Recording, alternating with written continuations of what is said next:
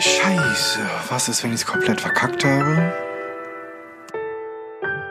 Moin, hallo und willkommen zurück zu The Fearless Culture Podcast, in dem es um all das geht, worüber wir viel nachdenken, was uns nachts nicht schlafen lässt, aber wir viel zu wenig sprechen, weil wir uns davor fürchten. Hier nicht. Hier sprechen wir über das, wovor du, wovor ich, wofür wir uns alle fürchten, wovor wir Angst haben, damit du, ich, wir uns alle davon befreien können. The Fearless Culture Podcast untersucht, wie du eine Kultur erschaffst, in der mit Neugierde, Schaffensfreude, Kreativität, Spiel und Leichtigkeit Ziele erreicht und Leistungen garantiert werden.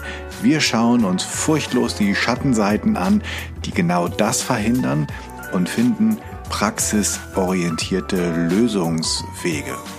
Wie in den letzten Episoden schon besprochen, geht es in dieser Miniserie von insgesamt fünf Folgen um die elementaren Eckpunkte einer Fearless Culture. Nach der Kommunikation, den Werten und Sicherheit geht es heute um das Thema Fehler, was du unbedingt beachten solltest, um ein Team, eine Organisation furchtlos und angstfrei zu machen und was das mit Fehlern zu tun hat. Und in der dann noch einen folgenden Episode geht es um das Thema Sinn. Aber jetzt erstmal Vorhang auf für die Fehlershow. Seien wir ehrlich, niemand macht gerne Fehler. Schon gar nicht im wunderbaren Ländle der Ingenieure, wo alle Prozesse bestenfalls auf Null Fehlertoleranz getrimmt sind und möglichst kein Ausschuss produziert wird. Der Optimierungswahn wird zur Gottheit. Spätestens in der Schule, wenn nicht schon im Kindergarten oder sogar in der Familie geht's los. Auch gesamtgesellschaftlich gelten Fehler als etwas, was man tunlichst vermeiden sollte. Lange lebe die Fehlerlosigkeit. Wissenschaftlichen Erkenntnissen seit langem total zum Trotz. In den 70er und 80er Jahren trieb in den alten Bundesländern der Uli der Fehlerteufel in Rechtschreibfibeln sein Unwesen und jedem Kind wurde eingebimst, wie scheiße doch Fehler sind. Und damit war spätestens der Beitrag der Null-Fehler-Kultur in den Herzen und in den Köpfen vieler Kinder, die heute halt erwachsen und alt sind, ähm, eintrainiert und die geben das gerne an ihre Kinder weiter, ohne besseres Wissen, würde ich einfach mal so sagen. Unternehmen und Führungskräfte und ihre Mitarbeiter leben in allermeisten Fällen eine negative Fehlerkultur. Dabei braucht es genau das Gegenteil in der Arbeitswelt 4.0. Wir müssen schneller und innovativer sein als je zuvor, denn der globale Markt dreht sich schneller als je zuvor und Innovationen poppen überall auf. Wer mithalten will, muss sich entwickeln, muss sich ausprobieren und muss dabei zwangsläufig Fehler in Kauf nehmen. Wenn ich von Anfang an versuche, Fehler zu verhindern, bin ich langsam und ich werde wahrscheinlich viel weniger entdecken können. Deswegen ist es so wichtig, dass wir über Fehlerkultur sprechen, über unseren Umgang mit Fehlern halt. Wie wir Freiräume schaffen, in denen Fehler nicht nur erlaubt sind, sondern in denen Fehler vielleicht sogar erwünscht sind. Laut Wikipedia bedeuten Fehler, dass von Standards und Normen, also rechtlich, soziale, sprachliche oder technischen Vorgaben oder sogar Anweisungen für Arbeitsabläufe abgewichen wird. Und das ist dann ein Fehler. Diese Normen müssen natürlich vorher festgelegt und allen Beteiligten bekannt sein, sonst kann daraus kein Fehler, keine Normabweichung entstehen. Und hier ist schon der erste Hinweis an dich als Führungskraft. Wenn du Fehler entdeckst, darfst du dich gleich fragen, wie gut du deine Erwartungshaltung, also die Norm oder den Standard, den du setzen möchtest, denn kommuniziert hast. Wird das alles eingehalten, besteht Konformität. Und das mögen wir ja besonders gerne, wenn alles nach Norm läuft und nach den Regeln. Abweichungen hiervon finden wir schwierig. Und sie bedeuten ja auch, dass ich mich immer wieder auf Neues einstellen muss. Deswegen auch psychologisch sind Fehler etwas, womit unser Gehirn, also diese Abweichung der Norm, etwas, womit unser Gehirn umgehen muss. Und da unser Gehirn per se mal eine Nummer faul ist, findet es das auch nicht so richtig gut. Und wir dürfen auch unterscheiden zwischen absichtlichen und versehentlichen Fehlern. Und da trennt sich natürlich die Spreu vom Weizen und jeder hat seine eigene Definition, ist sozusagen jemand, der schusselig ist, quasi schon, weil er nicht achtsam mit seiner Aufmerksamkeit umgeht, schon jemand, der absichtlich einen Fehler in Kauf nimmt oder ganz einfach nicht. Das Wort Fehler, Fehl ähm, wird aus dem Lateinischen abgeleitet, was dann also in der Wurzel so viel bedeutet wie Betrug oder Täuschung. Ich finde das persönlich sehr schwierig, denn es würde ja Betrug bedeutet ja, dass ich jemand wissentlich hintergehe oder Täuschung ist ja genau das gleiche. Ich finde, das ist bei vielen Fehlern einfach nicht der Fall. Was das Blöde an Fehlern ist, ist, dass sie uns ähm, meistens dazu zwingen, Dinge nochmal zu machen. Das kostet Ressourcen in Form von Zeit, Arbeitskraft oder auch Geld.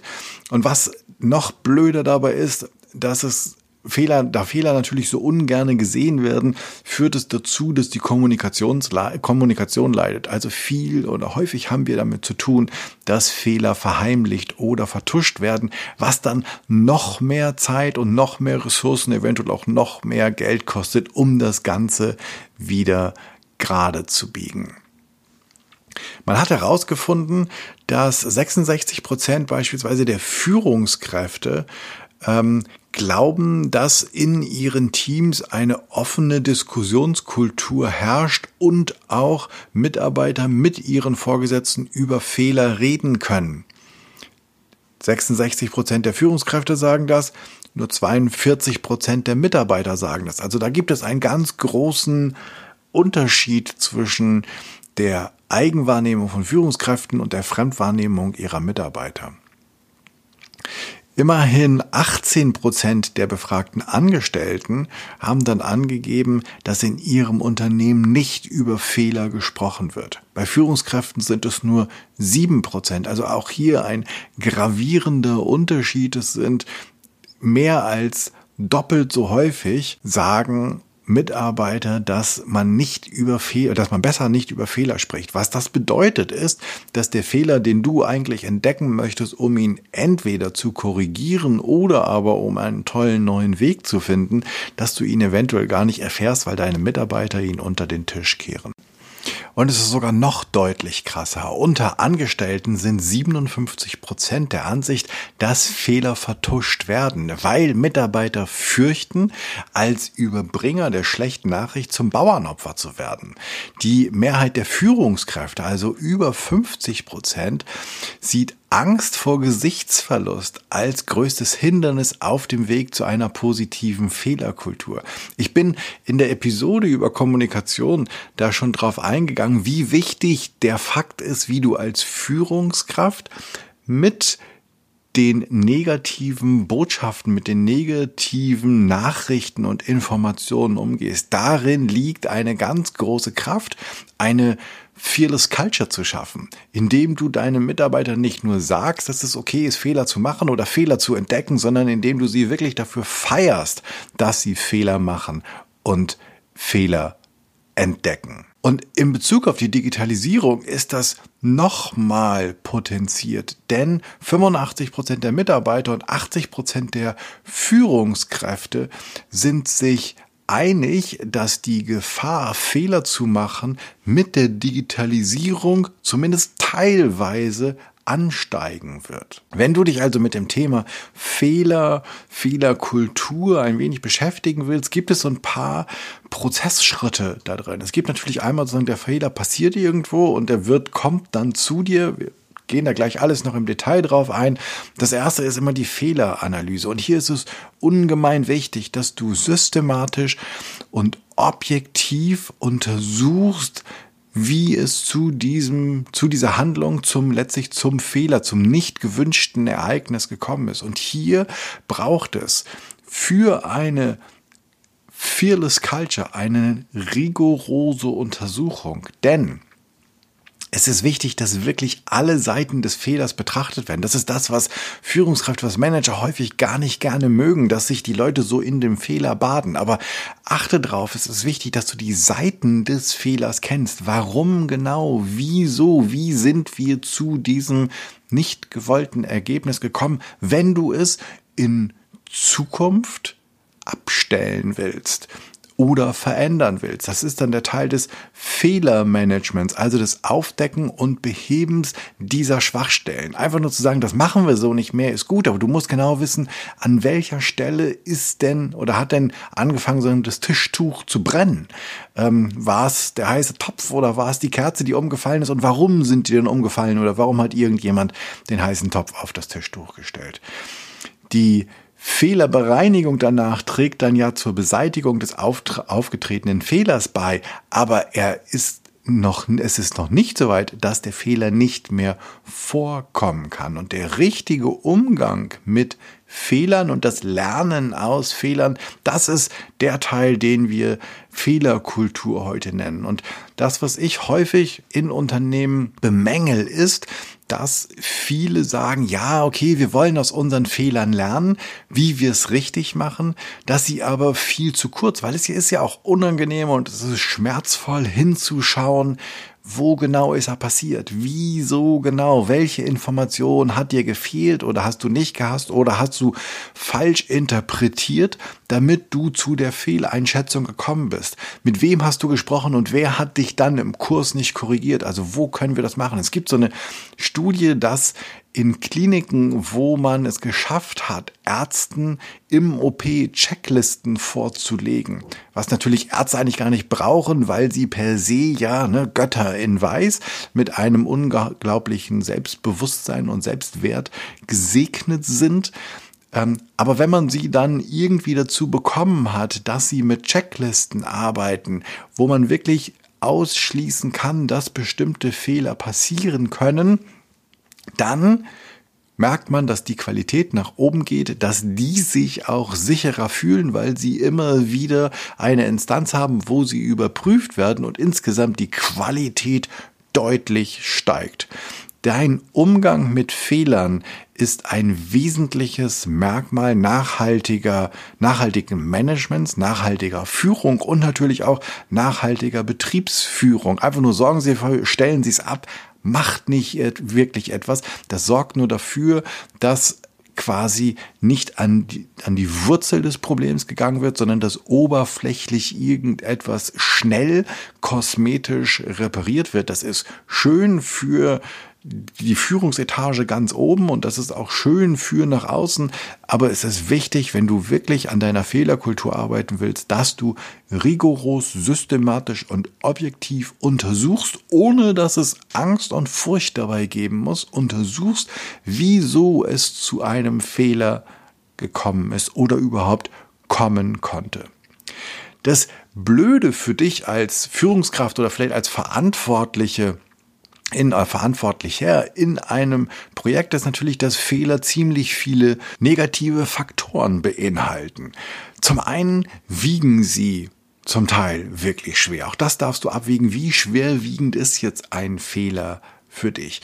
Mache deinen Kollegen gegenüber ganz klar deutlich, dass wenn du für irgendetwas wirklich 100% Konzentration brauchst oder 100% einer Ressource brauchst und die ist nicht zu 100% da, dass es dann besser ist, sie geben Bescheid, hallo, das kann ich alleine nicht, sorry, das rutscht mir gerade vom Tisch, ich brauche an dieser Stelle Hilfe, als dass sie etwas riskieren, weil an dieser Stelle einfach mal Fehler wirklich wichtig sind. Das kann bei, ist bestimmt im Transportwesen so, ob du ein Schiff oder ob du ein Flugzeug führst oder ob du einen Bus fährst, wo viele Menschen hinten dran sind. Das Fährunglück in Tallinn oder die, das Costa-Kreuzschiff äh, in Italien oder, oder, oder. Ähm, hier sind, oder bei, bei einer Chemieanlage, hier sind Fehler teilweise deutlich größer, als dass sie halt kleine Fehler sind, die schnell wieder zu korrigieren sind. Hier ist es wichtig, dass du eine wirklich so gute Fehlerkultur hast, dass alle um das Risiko wissen und lieber dreimal auf die Bremse drücken, als dass irgendetwas schief läuft. Fehler nerven ungemein, weil sie sie stören natürlich auch den ganz normalen Betriebsablauf. Da muss alles angehalten werden. Da muss jeder, das ist so wie ein Handschuh verlieren und du hast jetzt keine Ahnung, wo du ihn verloren hast. Jetzt musst du überall nachgucken oder den Schlüssel. Der nervt. Das nervt denjenigen, der den Fehler gemacht hat. Das nervt dich als Verantwortlicher oder Verantwortlicher. Und wenn du Pech hast, nervt es auch noch das ganze Team, was den Schlüssel mitsuchen muss. Bringt aber nichts. Da müsst ihr rüber und es ist deine, deine, deine Aufgabe als Verantwortlicher oder als Verantwortlicher, diesen Nervfaktor dann noch rauszuhalten. Und Fehler kosten natürlich Zeit und Ressourcen. Und das ist ganz wichtig zu wissen und auch einfach mit einzukalkulieren, dass das nun mal einfach so ist. Und häufig ist es so, dass die Fehler wirklich im Detail liegen. Ne? Der Teufel steckt im Detail. Ein Softwarefehler, deshalb ist eine Ariane 5 Rakete abgestürzt. Ja, es hat einen Schokoladenberg gegeben bei Cadbury, weil es einen Systemfehler im ERP-System gegeben hat, der insgesamt das Unternehmen 48 Millionen Euro gekostet hat. Ein wirklich süßer Albtraum. Oder es gibt Probleme bei ähm, den unterschiedlichsten Markteinführungen, wo Dinge nicht aufeinander abgestimmt wird. Der ganze Dieselskandal ist als so etwas zu sehen, wo irgendwann es ein Fehler im System war, der aus den verschiedensten Gründen nicht nach oben weitergegeben wurde, so dass jemand gesagt hat, stopp, hier ist ein Fehler passiert, hier müssen wir einschreiten und nach einer guten Lösung suchen, sondern es wurde schnell kosmetisch repariert, meistens weil es an einer vernünftigen Fehlerkultur mangelte. Und dabei gibt es so viele so viele Punkte auf der Plusseite von Fehlern. Denn Fehler und Fehlerbehebung können Teams auch zusammenschweißen. Und sie zeigen jedem, dass jeder unfehlbar ist, wenn wir Fehler als einen natürlichen Teil eines Prozesses ansehen. Wir können aus Fehlern so unglaublich viel lernen. Wir lernen aus Fehlern deutlich mehr als aus unseren Erfolgen. Und Fehler sind der natürliche Teil von jedem Erfolg. Sie sind einfach Prozessschritte. Überleg einmal, du hättest irgendwann beschlossen, nachdem du dich das 17. Mal mit deinem Fahrrad aufs Mat gemacht hast oder noch früher beim Laufen, nachdem du zum 35. Mal umgefallen bist, wahrscheinlich am dritten Tag, nachdem du es versucht hast, dass du das mit dem Laufen knickst oder mit dem Fahrradfahren. Ja? Wenn das mit dem Laufen knicken, dann würdest du heute noch krabbeln, weil du gedacht hast, ey, sorry, das wird nix.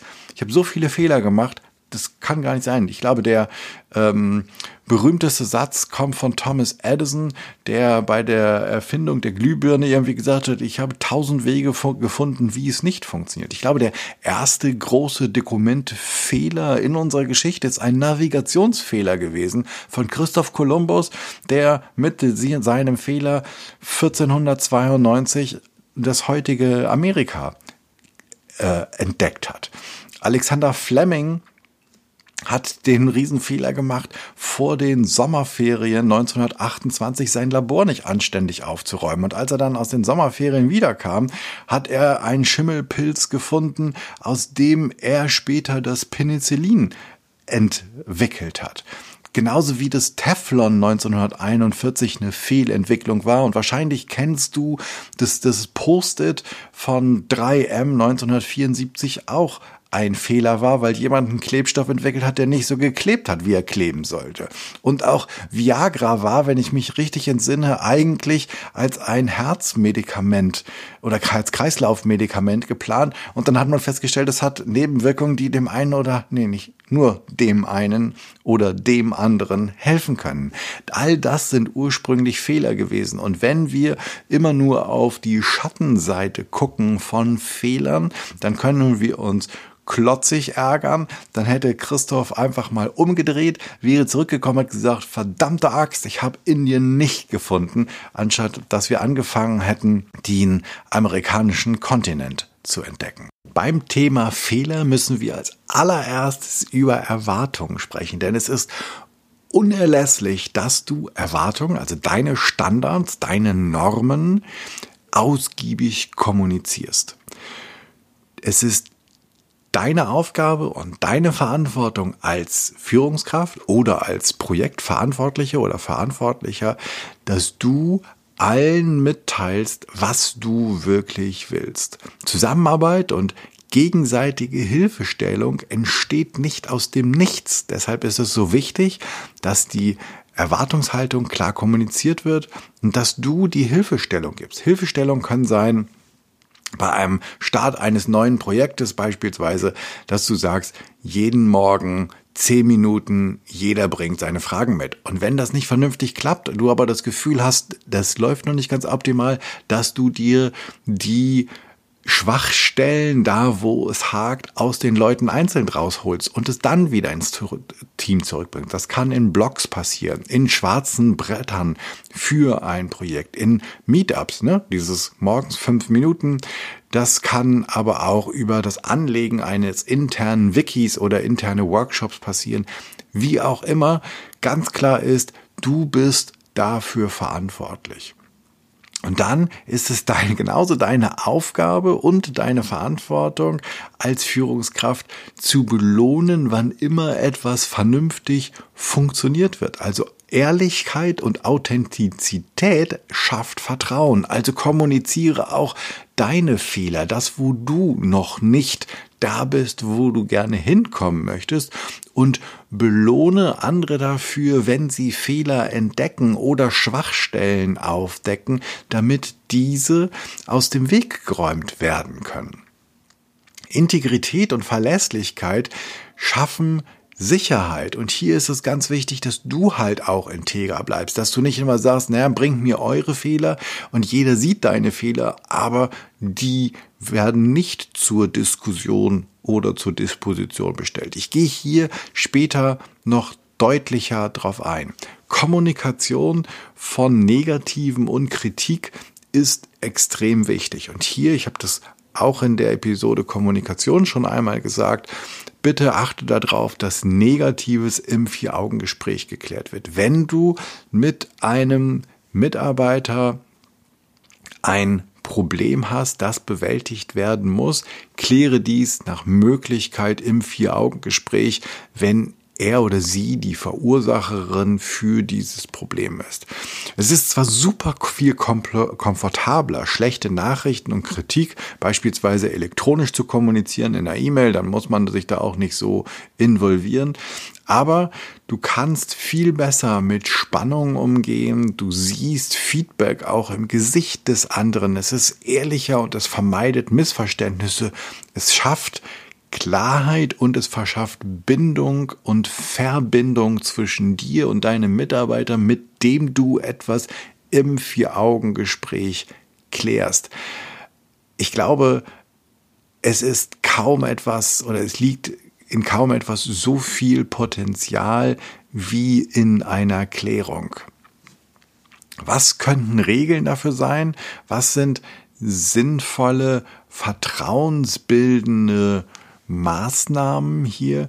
Nun, du könntest anfangen, quasi positiv zu in Tüdelchen bestrafen. All Leute, die Fehler machen, können diesen gut machen, indem sie beispielsweise mit dem Verursacher und demjenigen, der das Leid zu tragen hat, indem die beiden zum Mittagessen gehen müssen. Ähm, oder dass ähm, hier zumindest irgendetwas, wo ein Lerneffekt, ein gegenseitiger Austausch, die Bindung über den Konflikt stattfinden kann. Ein zweiter Punkt, wie du an einer positiven Fehlerkultur arbeiten kannst, ist, dass du als Verantwortlicher ab und zu mal dein Team alleine lässt, in dem Vertrauen, dass es die Dinge schon regeln wird. Und sie werden es regeln. Solltest du auf Geschäftsreise sein oder krankheitsbedingt einfach mal ausfallen, die Welt bleibt nicht stehen. Wir hätten das manchmal gerne, damit wir in unserer Bedeutung unterstrichen werden oder auch damit wir den Kontrollverlust nicht erleiden müssen. Aber wir sehen, dass wenn wir im Urlaub sind, die Dinge auch ohne uns funktionieren, wenn wir krank sind, sowieso. Und genau darum geht es, die Leute quasi ihre eigenen Selbstheilungskräfte ent äh, entwickeln zu lassen und auch miteinander die Fehlerkultur weiter zu entwickeln. Und hier ist ganz wichtig für dich als verantwortlich, akzeptiere die Lösungen, die im Team getroffen werden, auch wenn sie nicht deine Lösung sein sollten. Etabliere konstruktive Kritik. Das ist, ich habe das oben schon angesprochen, ungemein wichtig. Zurückschauend und sich in den Problemen der Vergangenheit zu in Tüdelchen suhlen und dann auch noch das Negative zu verstärken, macht oftmals in den Augen der Führung keinen Sinn. Es ist ja so verlorene Zeit, immer in der Vergangenheit zu bleiben. Aber wie im Sport ist der Schmerz nicht das Problem, sondern der Weg zur Lösung. Wenn du dir den Schmerz, wenn du dir das Problem nicht anschaust und nicht versuchst hierfür eine neue Lösung zu finden und diesen Schmerz, das Problem anerkennst, weil es ist nun mal passiert, dann wirst du an dem Umstand nicht wirklich etwas ändern. Und hier gilt es, Formate für dich zu entwickeln, wie du dein Team aus dem Beklagen des Mangels, der Fehler herausführst in die Entwicklung von Lösungsvorschlägen. Auch hier bist du für die Fearless Culture verantwortlich, indem du deinen Leuten sagst, ihr seid nicht Teil des Problems, sondern vielleicht sind sie das, aber auch besonders seid ihr Teil der Lösung. Ich selbst habe sie nicht in jedem Fall, weil ich nicht alles besser weiß als ihr. Und ich bin darauf angewiesen, dass der Input, wie wir das Ding optimieren, von euch kommt. Es gibt hier die unterschiedlichsten Methoden.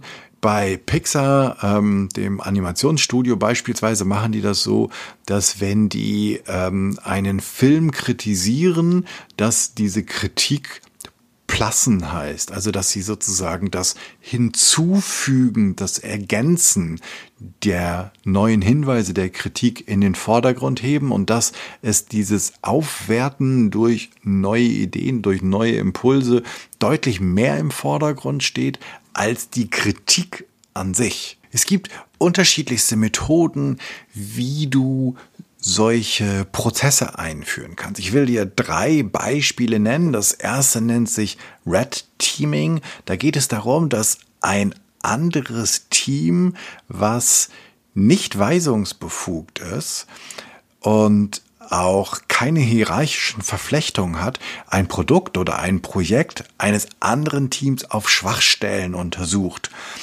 und dann mit den Anmerkungen das Ganze zurückspielt. Was das Team daraus macht, ist ihm dann selbst überlassen. Und das Ganze geht wieder auseinander, so dass quasi es keine Schuldzuweisung geben kann, sondern einfach nur, wir haben das und das und das und das und Anmerkung und dann könnt ihr jetzt wieder weitermachen. Ein zweiter Aspekt oder eine zweite Herangehensweise kommt ebenfalls wieder von Pixar. Die nennen das Brain Trust. Das ist sehr ähnlich.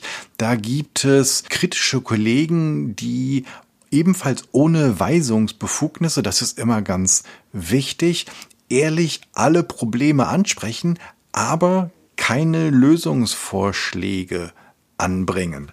Das ist gar nicht so einfach, wenn man manchmal ertappt man sich ja so ein bisschen als eigener, als Smart Cheater, als Klugscheißer und dann hat man natürlich auch gleich eine gute Idee, wie man es besser machen kann.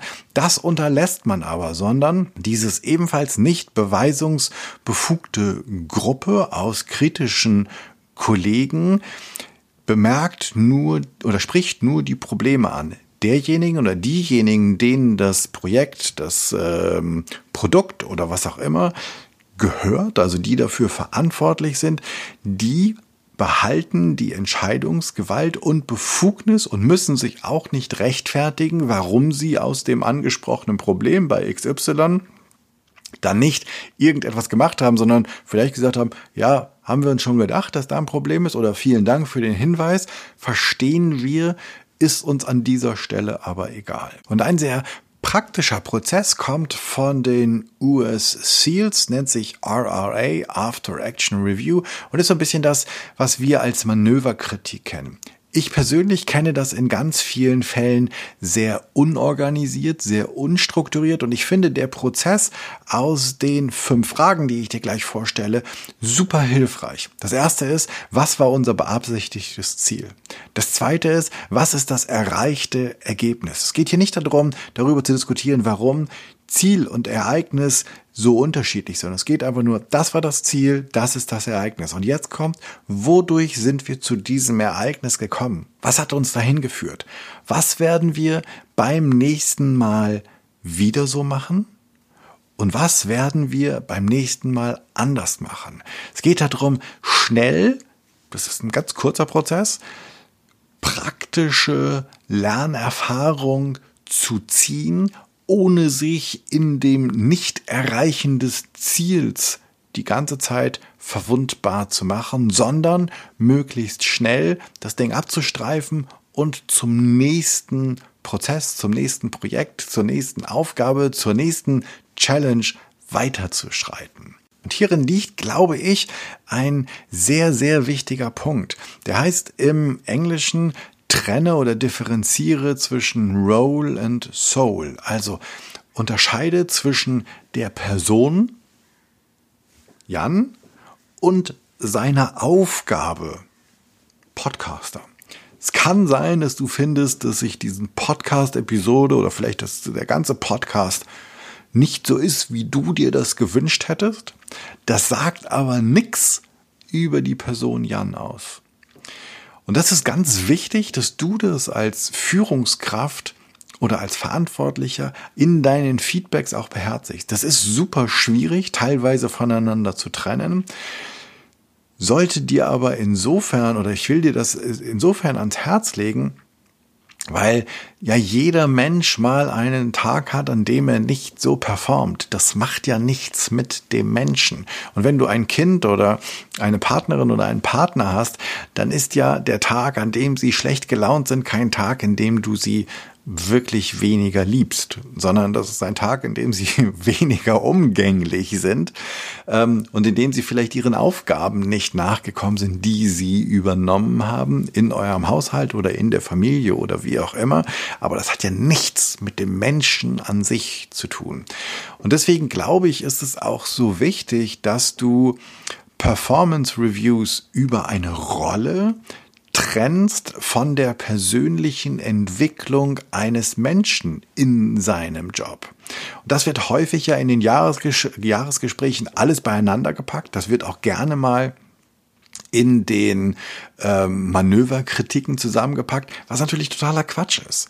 Ja, ähm, und hier ist mein Appell an dich: Trenne das voneinander und beurteile zum einen in einer Performance Review über die Rolle als Marketingassistent oder als Projektleiterin beurteile sie dort, wie gut machen sie ihren Job, denn das ist ja häufig auch gehaltsrelevant und trenne das von der persönlichen Entwicklung. Ich habe gesehen, du hast dich super entwickelt, du bist deutlich mehr kommunikativer, du bist deutlich outgoing, du, du übernimmst Aufgaben. Ich sehe, du bist viel präsenter geworden. Ich sehe, wie sehr du Menschen unterstützt.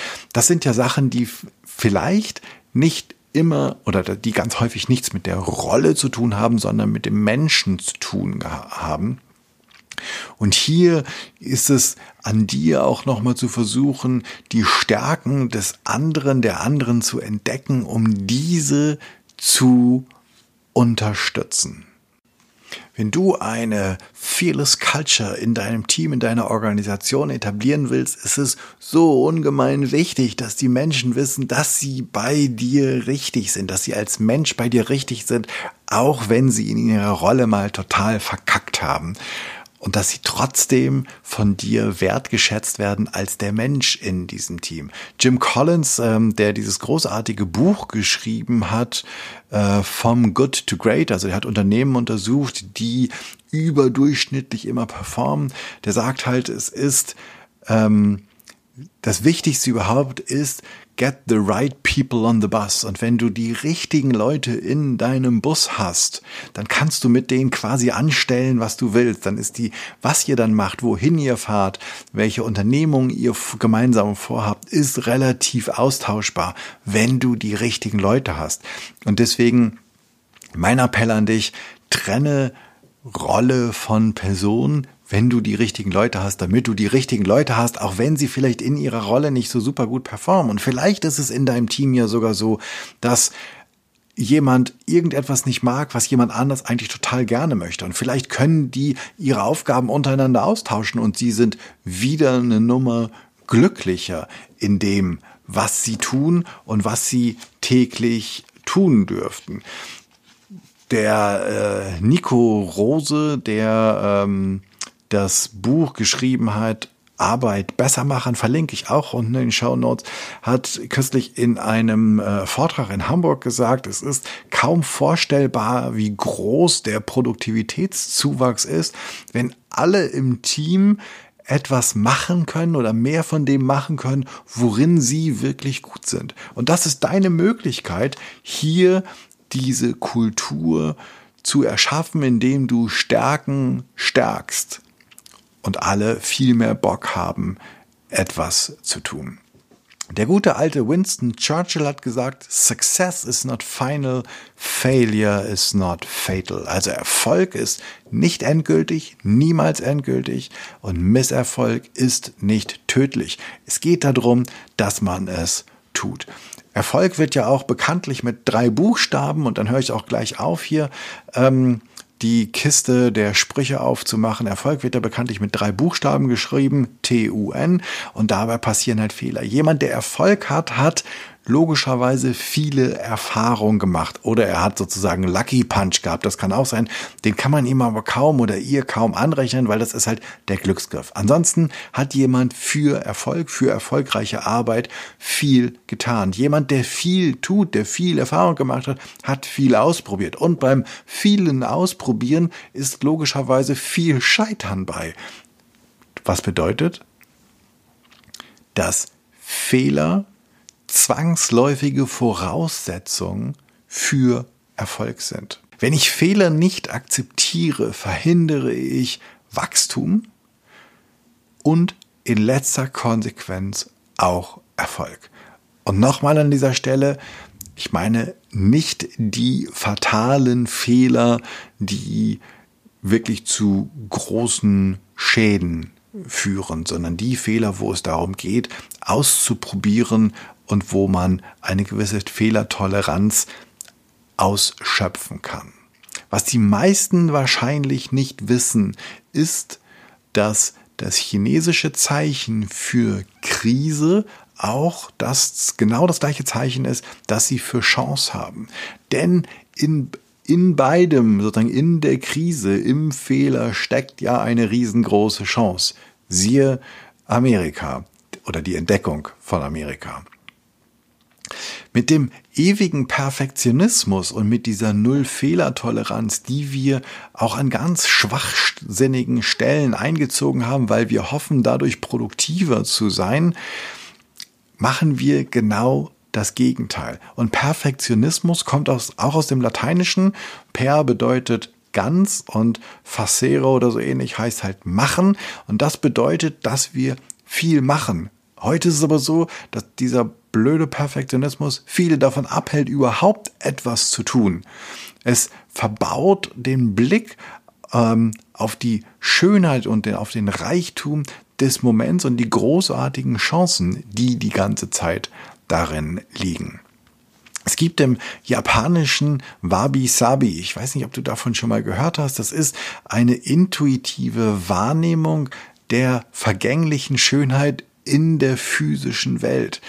Also im Wabi Sabi, was entwickelt wurde von Mönchen, die sich über dieses High Sophisticated der, des Adels aufgeregt haben, die haben die Schönheit im Gebräuchlichen gefunden. Deswegen findest du häufig in, im japanischen Porzellan, das gebrochen oder zerbrochen ist, was wieder zusammengepflegt wurde und wo der Riss sogar mit Gold oder mit Silber ausgefüllt und gemalt wurde, um einfach der Benutzung des Alltäglichen, des Gebrauchsgegenstandes des Lebens zu huldigen. Denn alles, was lebt, kann nicht perfekt sein, weil es oder andersrum, das wäre das Perfekte. Aber das, was wir als perfekt ansehen, ist dieses Instagram, TV Perfekte, was einfach nicht dem wahren Leben entspricht. Und wenn du einmal die Biografien großer Unternehmer oder Manager liest, wirst du feststellen, dass auch deren Leben durch ihre Tiefen geprägt sind und dass sie in ihren Tiefen durch ihr und mit ihrem Scheitern vorwärts gekommen sind. Schwäche und Verletzlichkeit sind Teil immer unseres Daseins. Wir würden sie so gerne ausblenden, weil wir glauben, dann wäre alles schöner. Aber wenn du mal drei Tage in der Wüste warst, dann freust du dich irgendwann, wenn die Sonne nicht mehr da ist. Und wir müssen, um eine Fearless Culture etablieren zu können, Schwäche und Verletzlichkeit und das Nicht-Perfekte einladen und als Gewohnheiten etablieren. Wir müssen die Bereitschaft haben, Schmerzen und Unwohlsein zu durchleben, ähnlich wie beim Muskelaufbau. Wer anfängt, eine neue Sportart zu erlernen, der wird mit großer Wahrscheinlichkeit irgendwann mal untrainierte Muskeln spüren, Schmerzen haben und nur über diesen Muskelaufbau. Ähnlich wie beim Erlernen einer Sprache. Wenn du eine neue Sprache lernst, ob nun Spanisch, Japanisch oder Kiswahili, du wirst irgendwann mal vor irgendjemandem stehen und dich nicht ausdrücken können. Und dann wirst du scheitern. Und über dieses Scheitern, das wird einer der wunderbaren Momente sein, wirst du lernen, dass du dich trotzdem verständigen kannst. Und diejenige oder derjenige wird dir Worte geben, die du mit großer Wahrscheinlichkeit erst einmal nicht wieder vergisst. Alles, was es dazu braucht, ist ein Commitment und ein Plan. Und wenn dein Commitment ist, eine angstfreie, eine furchtlose Kultur zu erschaffen, in der alle zu besseren Ergebnissen beitragen und auch noch ziemlich viel Spaß haben, dann braucht es von dir das Commitment und den Plan, auch Fehler in dein System zu integrieren. Denn ansonsten werden wir in der Vermeidung von Verletzlichkeit und Schwäche und Fehlern immer wieder versuchen, den bequemen Weg zu gehen, Fehler nicht zu sehen, Schwäche nicht zuzulassen. Wenn du Schwäche und Fehler und Verletzlichkeit nicht zulässt, nicht einlädst, dann produzierst du, ob du es willst oder nicht, Scham und Schamgefühle. Und Scham ist eines der wichtigsten und einflussreichsten, aber am seltensten ausgesprochenen Gefühle und Grunddynamiken in Teams, dort wo Menschen miteinander arbeiten, wenn es keine anständige, fearless Fehlerkultur da draußen gibt. Charme bedeutet das Gegenteil von miteinander verbunden sein und miteinander etwas erreichen zu können. Von anderen getrennt zu sein, unfreiwillig, einsam sein bedeutet gleichzeitig Scham zu empfinden. Wir sind halt in letzter Konsequenz Säugetiere, die in Herden leben. Und die Angst vom Getrenntsein ist, so sagt Brené Brown, Scham. Es gibt es irgendetwas, das wenn andere es von mir wüssten oder sehen würden, sie die Verbindung mit mir auflösen würden und ich es nicht zu, nicht wert wäre, dazu zu gehören. Scham ist ein universelles, von jedem, außer irgendwelchen empathielosen Psychopathen, fühlbare Emotion. Scham bedeutet nicht, einen Fehler gemacht zu haben. Scham bedeutet, falsch zu sein. Das wäre Schuld, da wäre das erste, einen Fehler gemacht zu haben.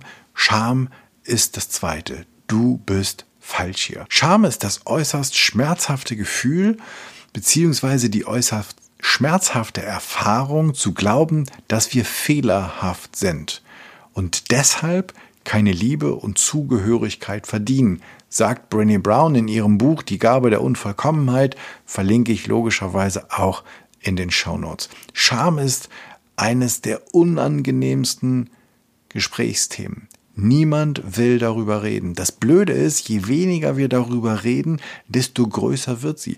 Je weniger wir über die Fehler reden und je weniger wir über Fehler die entstanden sind, reden können, desto schwerwiegender wer, je weniger wir auch über unsere Fehler reden können, desto größer kann deren Impact werden, wenn wir sie alle unter den Teppich kehren. Mit der Offenlegung von Scham und auch von Fehlern machen wir uns natürlich verletzlich. Und wenn du dich jetzt fragst, okay, wie erkenne ich denn Scham?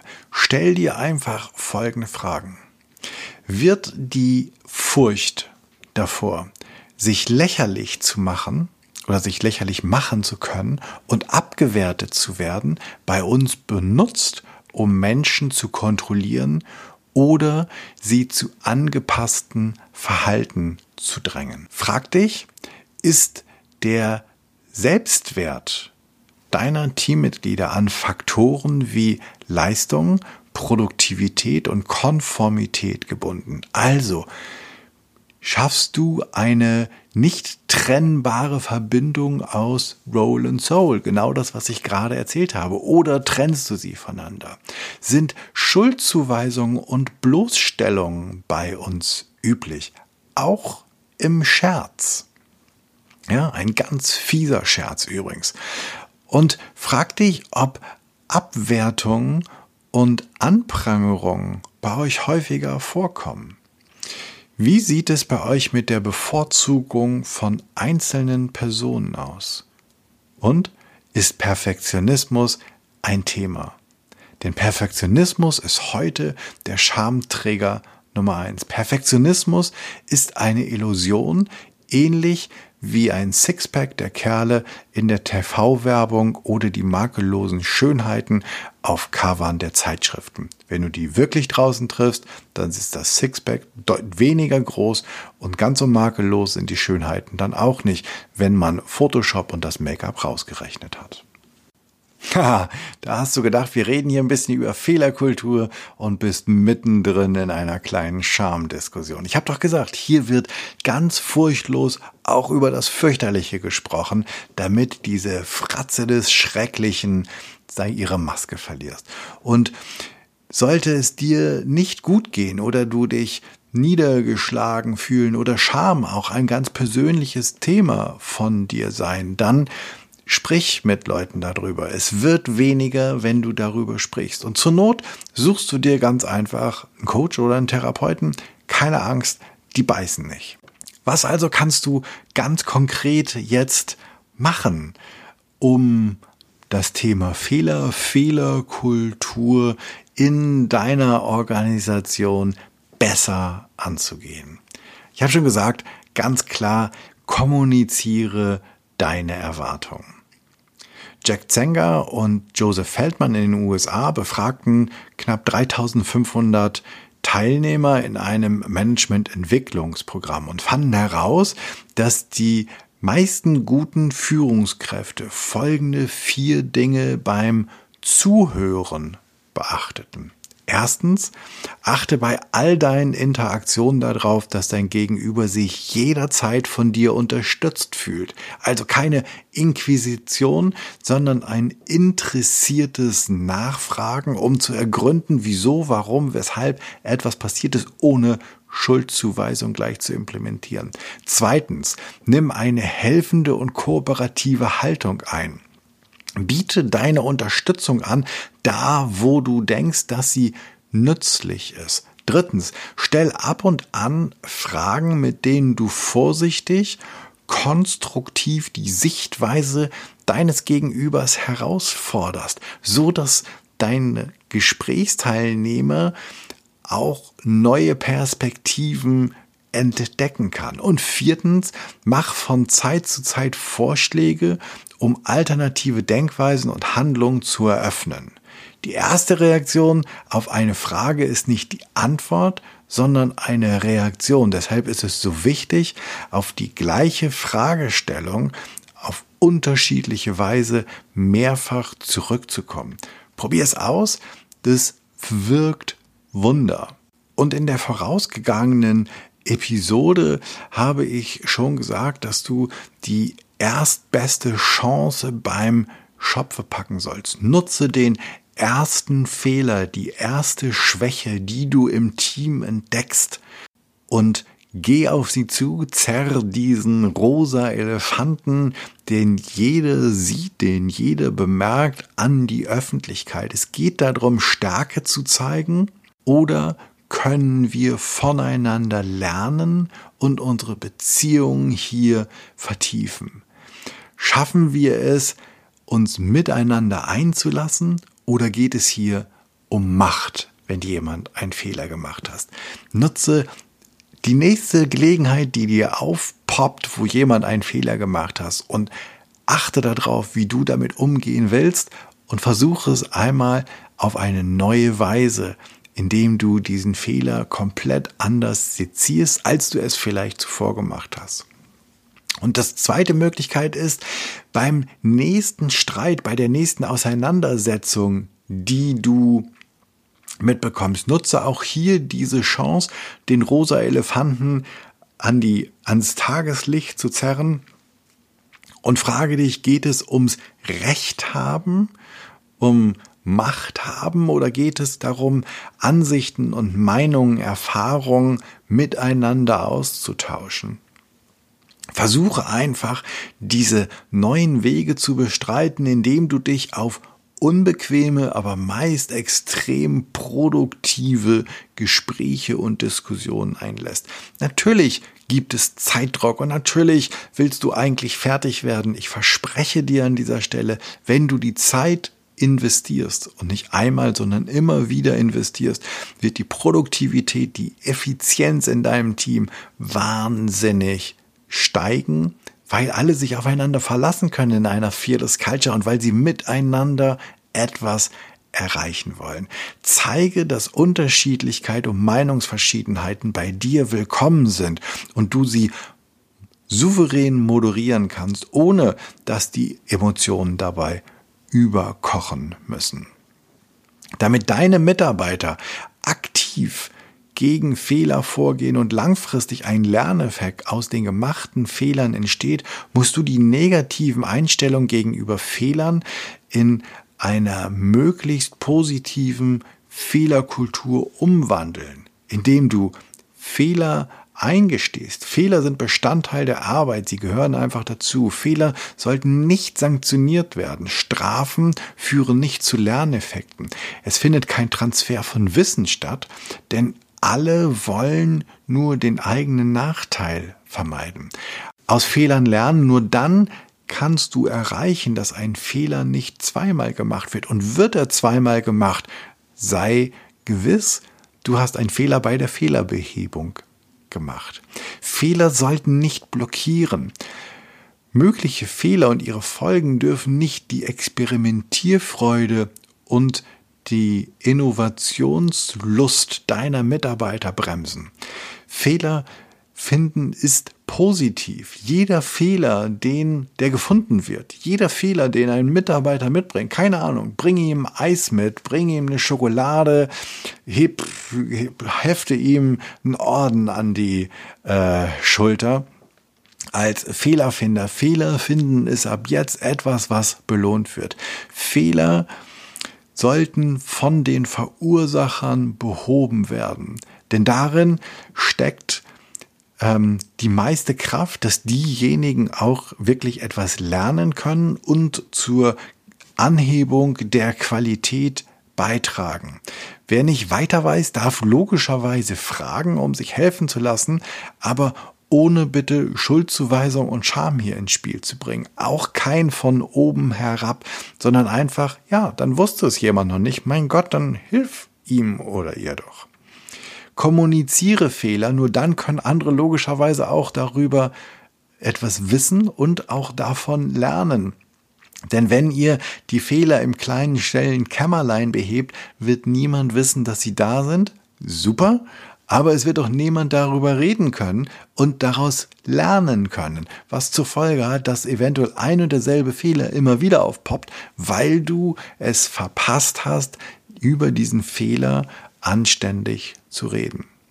Kultur und damit auch Fehlerkultur muss unbedingt von oben nach unten gelebt werden. Du als Verantwortliche, als Führungskraft kannst dich aus dieser Fehlerdiskussion einfach nicht rausnehmen. Und ganz zum Schluss, denn die Zeit ist ja schon wieder ziemlich weit fortgeschritten, möchte ich dir ein Zitat vorlesen von Theodore Roosevelt der eine Rede mit dem Titel Citizen in a Republic ähm, im April 1910 an der Sorbonne gehalten hat. Gehalten hat. Es beginnt, nicht der Kritiker zählt, nicht derjenige, der darauf aufmerksam gemacht hat, wie der Starke fällt oder wo der, der anpackt, es besser hätte machen können. Die Anerkennung gebührt dem, der tatsächlich in der Arena steht, dessen Gesicht staubig und verschwitzt und voller Blut ist, der sich wacker bemüht, der sich irrt, der wieder und wieder scheitert, weil es kein Bemühen ohne Fehler und Schwäche gibt. Aber der, der sich tatsächlich bemüht, Taten zu vollbringen, der großartige Begeisterung, großartige Hingabe kennt, der seine Kraft auf eine ehrenwerte Sache verwendet der im besten Falle am Ende den Triumph einer großen Leistung kennt und der im schlimmsten Falle, sollte er scheitern, zumindest bei einem kühnen Versuch scheitert, so dass sein Platz nie bei den kalten, furchtsamen Seelen ist, die weder Sieg noch Niederlage kennen. Und damit wünsche ich dir, dass du hinaustrittst in die Arena und dass du Theodore Roosevelts Man in the Arena bist.